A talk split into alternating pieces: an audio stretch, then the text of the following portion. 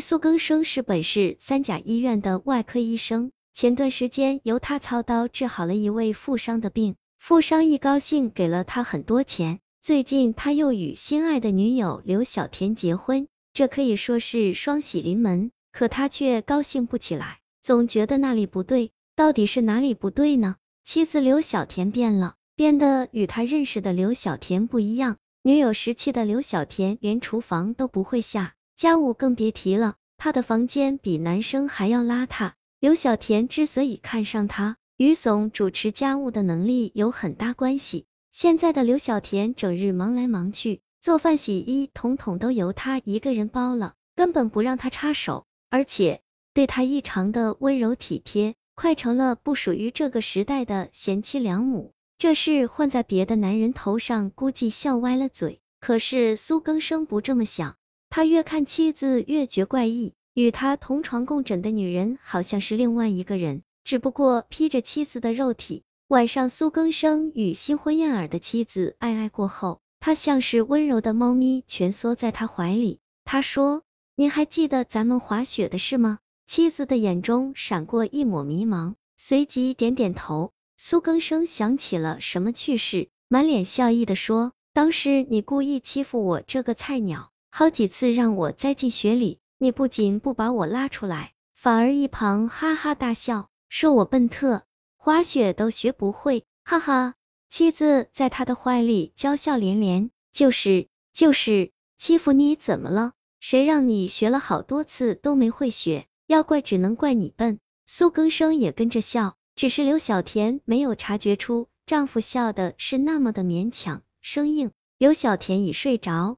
苏更生还没有，妻子身体的温度着他的身体，他心却是一片冰凉。滑雪，他在心底发出一声嗤笑。刘小田最讨厌的滑雪了，在他小的时候与父母一起滑雪，由于不小心一头扎了雪中，若不是救治及时，他险些丧了性命。此后他是谈血色变，滑雪说笑呢。至此，苏更生已然确定一个问题。他怀里的女人根本不是他的妻子刘小田，而是一个陌生的灵魂。躺在床上，他怎么也睡不着了，不断回忆着妻子是何时起发生了变化。想着想着，他有了头绪。几个月前的刘小田还不是他的妻子。他的单位组织了一个活动，让职工们到医院的标本室参观，了解人体各个脏器官的功能作用，学习基本常识。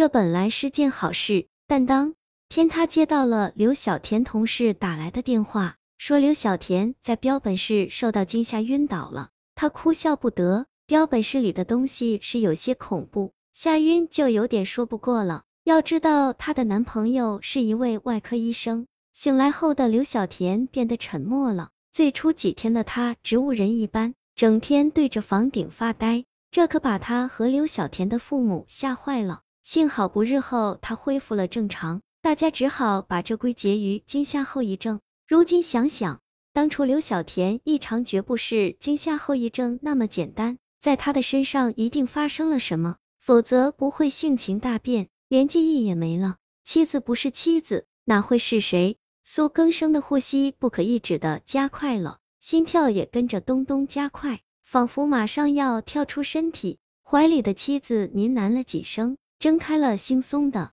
睡眼，问道：“老公，这么晚了，你咋还不睡？想什么呢？心跳的这么快？”苏更生作为外科医生，心理素质自然远超一般人，强作镇定说：“我是是什么了？”刘小田很是好奇。苏更生忽然坏笑了几声：“我是想要你了。”说着把身躯缩进了被子。几日后。苏更生来到刘小田曾参观过的那家医院，找了一个理由进了对方的标本室。接待人员摸不着头脑，你一个三甲医院的大夫来我们医院的标本室参观毛线？奇怪归奇怪，接待的人员还是陪着他来到标本室。大家都是同行，说不准什么时候还用得着。不就一个破标本室，又没什么值钱的货，来吧。标本是八十九十平的样子，展示的主要是人体各个部位的器官，如脏、肾、胃等，也有男女生殖系统稍微完整的部件。